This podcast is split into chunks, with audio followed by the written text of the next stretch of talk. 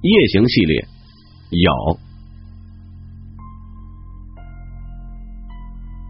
深夜三点，深汕高速公路，空调大巴。过了午夜十二点，车上的人就三三两两的开始睡觉。整个下午都在过道上跑来跑去的小女孩也安静了下来。夜色很浓，周围一片寂静。大巴车里。只有冷气扇转动和发动机的声音，咯吱咯吱的，很不稳定。车头远光灯的白光照着车外漆黑一片的高速路面，司机叼着香烟开车，驾驶台上的荧光指示灯在夜里分外的清晰。自驾驶台往后，便是一片黑暗。左边路灯的光映在右边的车窗上，右边路灯的光映在左边的车窗上。只映到玻璃之外的地方，分外的黑，伸手不见五指。滴答，最后一排的乘客觉得似乎有水滴了下来，睁开眼睛四处看了看，没看到什么，就又闭上眼睛继续睡。过了一会儿，倒数第二排的乘客也觉得似乎哪里在滴水。扭过身体看了看四周，车里车外都是一片漆黑，只有路灯的倒影，其余什么都没看出来。于是也心想，大概是空调在滴水。闭上眼睛，不理了。一夜安静，只有大巴车发动机的声音，车灯不停的扫着地面，地面时不时的闪出一条条不知道是裂缝还是油渍的 Z 字形回痕，车身不住的颠簸。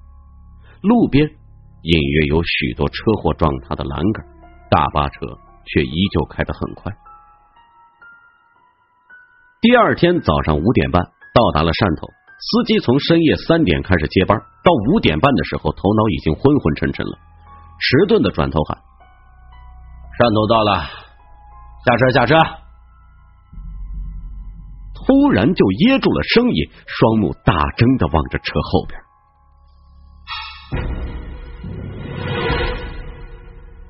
前排的乘客打着哈欠起来了，看见司机突然脸色惨白、惊恐万状的看着车后，不免也纷纷起身往后看。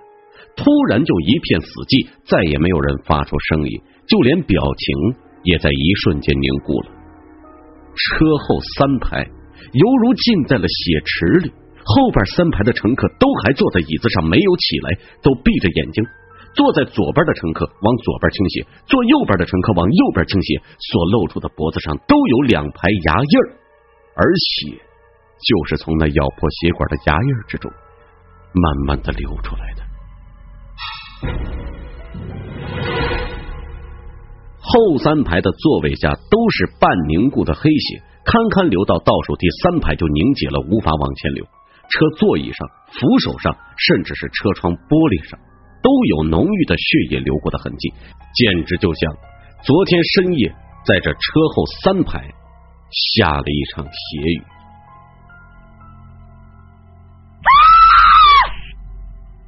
坐在倒数第四排的一个女人歇斯底里的尖叫起来，她旁边的中年男人正缓缓的往她身上倒下来，靠过道那边的脖子上赫然有个新鲜完整的牙印，血浸透了他的黑色西装，沿着袖子滴落下来。整车的人都跟着尖叫起来，一窝蜂的往车门口挤。有个小女孩跌倒在门口，被人踩了几脚，哭声惊天动地。有个稍微镇定点的乘客把她拉起来。片刻之间，这辆空调大巴上还活着的乘客就逃了个干干净净，连吓昏的也都被朋友快速拖走了。过了一会儿，长途客运站的保安上来查看，然而。除了十三具尸体，车里干干净净，并没有什么血。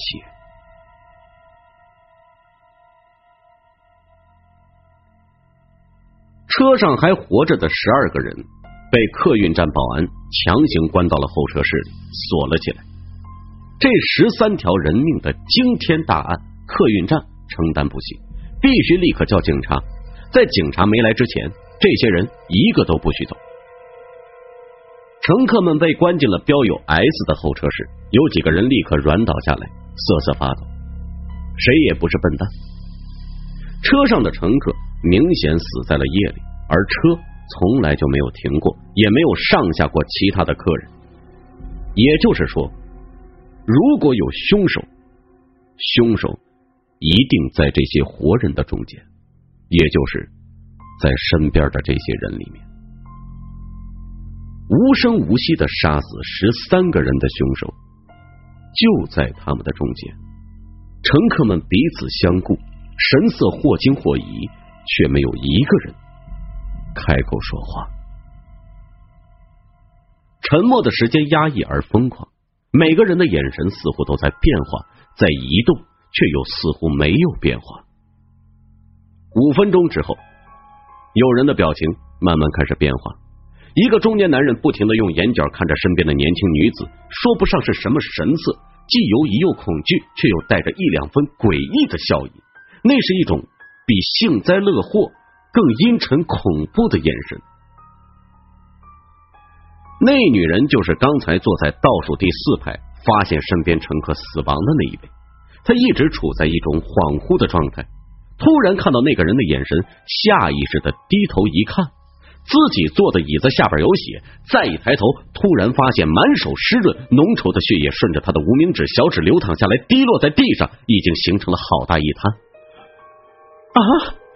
他尖叫起来：“我要医生！我要医生！我要死了！”我被什么东西咬了？我被人……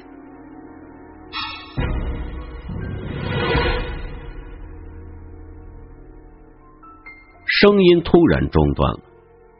候车室里很安静，只有他一个人的声音。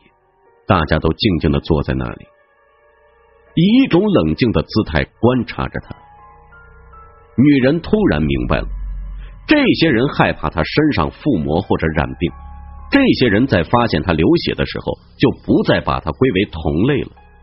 现在他要死了，他们却在一旁小心的观察他将会怎么死，并以之作为保命的经验。他们想要看着他死。女人扑向了离他最近的那个中年男人，纤长的五指一把抓住他的头发。你为什么？你为什么不告诉我？我流血了呢。他一句话还没有问完，五指还紧抓着那中年男人的头发，却一头栽了下去，倒在他的身上，长发倾向一边，露出脖子上分明是一个人咬的新鲜的牙印儿，新鲜到连刚刚翻起来的嫩肉都很清晰，像是刚被什么东西勾出来一样。中年男人大叫一声，极其恐惧的把他推开。他脖子上的血染了他一身，而就在这个时候，周围的人不约而同的退开，安静的远离他，在他身边形成了一个空白区。不过四五步的距离，却让他的心彻底凉了。他发现他们正在用奇怪的眼神看着他，他不知道他们奇怪的眼神，刚才其实他也有。他的咽喉发出了一阵极低的声音。他确认没有被任何东西咬到，那个女人只是从他身上滑下去而已。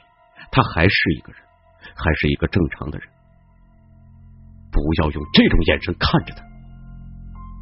候车室里一片死寂，看着地上的尸体，除了远离那个染血的中年男人，人们已经没有力气发出更多的声音了。有几个退到门边的人突然用力的敲门，狂喊：“放我们出去！”有个人再次昏倒。剩下的除了沉默，就是不断的摸索自己的脖子是否有牙印。有个年轻人走到倒下的女子身边，按了按她的颈动脉，她还没死。他抬起头来，扬声问道：“哪位的领带借一下好吗？”有个男人大吼：“不要摸那个女人，离我远一点！摸过那个女人的人，去那边坐。”他指的是中年男人身处的那片空白区，显而易见，妖异的死状让人的精神紧绷到了极点。接连不断的死亡，不知道是病菌，或者是鬼怪，或者是人类作祟。凡是接触到尸体和血的人，都将被视作敌人。年轻人愣了一下，他约莫是个学生，气质斯文，皮肤白皙，戴着无框眼镜，背着个书包。他还没死，只是失血过多呀。他伤在了脖子，有领带也没用的。候车室里突然有个苍老浑厚的声音响了起来，很奇怪，候车室里紧张的气氛淡了很多。大家都看着突然开口的老人，那老人西装革履，坐得十分端正，约莫七十岁上下，人很瘦小，但是骨架宽大。年轻的时候想必是个威严的人物。年轻人看了他一眼，微微一笑说：“先生是。”老人点了点头。年轻人坐在他身边，和他攀谈了起来。这位老人是退役的空军飞行员。当年驾驶的是战斗机，姓江，名字起得很古朴，叫建木。这位年轻人姓唐，单名一个言字，是某大学三年级的大学生。两个人都从深圳乘车去汕头大学，一个是受邀去演讲，另一个是去找同学。江建木和唐岩在谈话，被人无声隔离的中年男人可没有在听。他正在一点一点的向人群接近，他想，他要抓住每一个人，要让每一个人知道他没有事情，他没有得传染病，没有中邪，也不会死。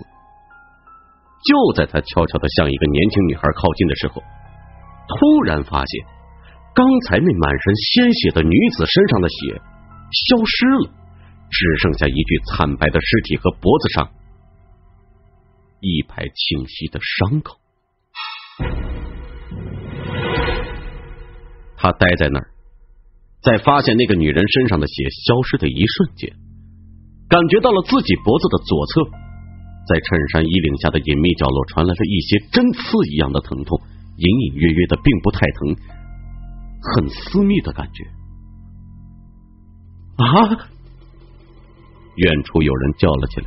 江建木和唐岩很快就发现女人身上的血消失了。唐岩走过去，蹲下，伸手一摸。他死了，这可不是吸血鬼啊！江建木坐的笔挺，一点都没有老态。咬这一口的人牙齿可真好。哦，唐岩微笑着说：“如果是人咬的话，他怎么会没有发现？江先生不信世上有鬼吗？”江建木眼神很明朗的微微一笑，神情坦然。世上没有鬼。唐岩看向横尸地上的女人，我也相信世上没有鬼。可是那些血到哪里去了？也许是两个人理智的对话，让候车室的气氛镇定了不少。终于有个人插口说。在我们之中，肯定有一个人是凶手。昨天在车上害死了十三个人，现在他还在我们中间，不知道不知道用什么方法害死了刚才那个女的。他力图镇定，却仍然忍不住，声音有些变调。这句话说出口，也是说出了乘客们的心里话。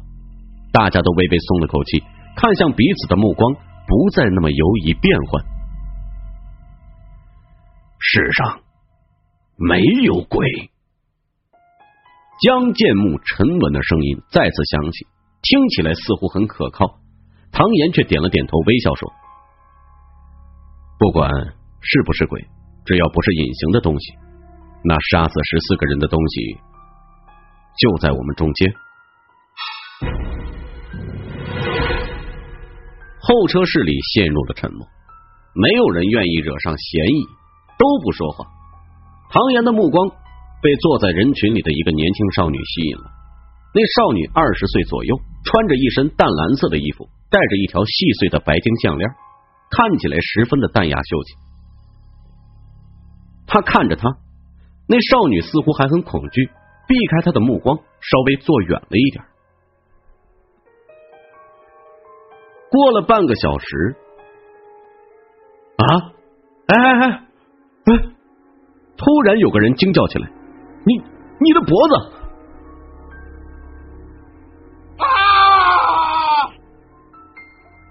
后车是一脚突然尖叫声再起，几个人纷纷跳开。只见一个男人指着被大家隔离的那个中年男人，那中年男人不知道什么时候已经偷偷靠近了这个男人，甚至用一只手抓住了他。但是浓郁的鲜血正在渗透着他的衣衫，顺着他的衣领和衣袖往外晕染。他怪异的看着被他抓住的人，居然笑了一下。你看，我很安全。我一点事也没有，我不是。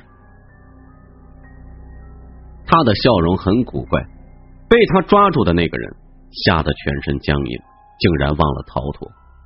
看着抓住自己的人满身是血，男人本能的去捂自己的脖子，结果抬起手来，他惊恐的发现自己满手是血，满手是血。别人都不知道他们是什么时候纠缠在一起的。两个人脖子上分明都有一道浓郁的血液流下，顷刻之间泉水般涌出来，在他们脚边聚成了很大一团。扑通，两个人各自栽倒，面色死白。刚才谁也没有动过，没有倒下的人目光都流露出了恐惧。有人双手捂着自己的脖子，唯恐他突然之间长出一个牙印出来。乘客们紧握着拳头，在他们眼中，不是剩下的九个人里有谁是鬼，而是除了自己，人人都是鬼。放我们出去！放我们出去！他娘的，放我出去！有个人突然扯着嗓门大声嚎叫起来。很快，那声音就没了理智，只剩下野兽般的嘶吼。显然，他已经绝望了，只是用嘶吼来对抗恐惧。江建木充耳不闻，他站了起来，走过去看那些血。很奇怪啊，就算是动脉被咬破，人要失血而死也是很罕见的。唐岩跟着过去，他伸手沾了一点新鲜的血液。而且动脉破裂的话，应该随心跳往外喷射，要流出这么多血，至少需要半个小时。怎么会这样突然流出大量血液，突然死亡呢？伤口根本没有那么大呀！他仔细的看着两个男人脖子上的伤口，因为是新伤，皮肤弹性还很充足，伤口的形状并不明显，但是和前面那些尸体清晰的牙印并不相同，倒像是被戳了一排牙签大小的血点。所以是鬼。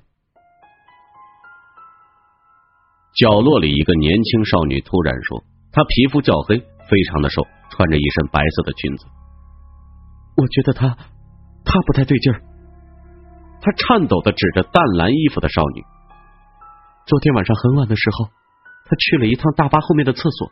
我一直都在听歌，我看见除了她，没有人往后走过。随着年轻少女的话，淡蓝衣服的少女吓得脸色苍白。我不知道，我什么也不知道。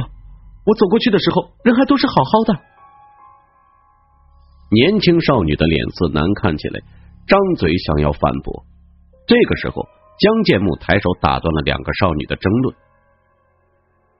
大家还是说说，昨天晚上都听到了什么？说出来。也许能尽早的查清楚究竟发生了什么事情。他自己先说，他年纪大了，虽然身体很好，但是耳朵听力已经开始不行了。他什么都没听到。唐岩接着说，他听到滴水的声音。接下来的七个人有三个都说听到滴水的声音，三个说什么也没听见，还有一个说一直在注意空调扇叶的风扇坏了的噪音。刚才争吵的两个少女，一个叫李碧佳，一个叫杨庆杰，都是大学生。李碧佳说她睡着了，什么也没听见。杨庆杰却说他一直都在注意李碧佳。